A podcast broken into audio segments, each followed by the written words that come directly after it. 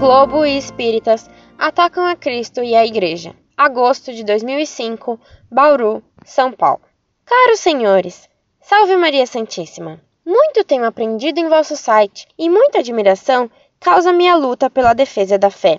Mais do que nunca, passo a notar como, de forma ardilosa, o demônio manifesta-se em nosso mundo. E não coincidentemente, o alvo principal é a nossa Santa Igreja. Não sei se já perderam um pouco de tempo em frente à TV, assistindo a fraquinha novela das seis da Rede Globo.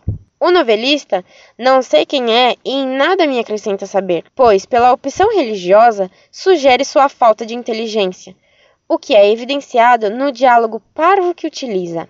A trama é pobre, o diálogo é simplório e nada acrescenta de bom, mesmo ao mais tolo dos telespectadores. Daí, deixa mesmo patente que a novelesca só veio para acrescentar o mal, dado que ao maligno só isso é possível. A trama repete as historinhas, onde a pobre mocinha bonita deixa o rico mocinho caído de amores, tudo em meio a rosinhas românticas. Acresce aí uma reencarnação de uma moça refinada que encarna em uma silvícola, que por sua vez vai à cidade, encanta o mocinho que vê nos olhos o olhar da sua amada morta e blá blá blá. O que me chamou a atenção foi a Globo possibilitar que espíritas explicite a sua frontal agressão aos católicos. Todos os bonzinhos da novela são espíritas, tirando a mocinha que é o próprio espírito.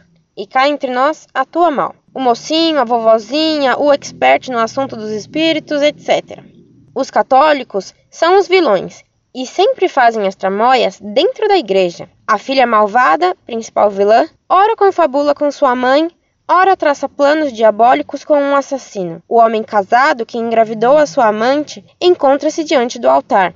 As fofoqueiras da cidade que ali ficam para ver o que se passa. Não bastando tudo isso, seria uma simples coincidência a suspeita de ataque o fato da principal vilã chamar-se Cristina.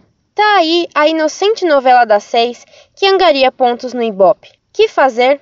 Caso publique, por favor omita meu nome. Grata Z. Muito prezada, salve Maria. Sua crítica às novelas da Rede Globo me parecem procedentes. Com efeito, pelo que se comenta por toda parte, as tais novelas são sempre contrárias à moral e à doutrina católicas. Você me pergunta o que fazer contra isso. Só vejo a solução que adotei: desligar a TV e desfazer-se dela.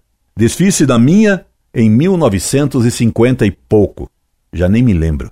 E foi uma felicidade. A TV é imoral e emburrecedora. Houve até quem a chamasse de meretriz eletrônica dentro do lar. Fora com a TV. Incorde Jesus Semper, Orlando Fedeli.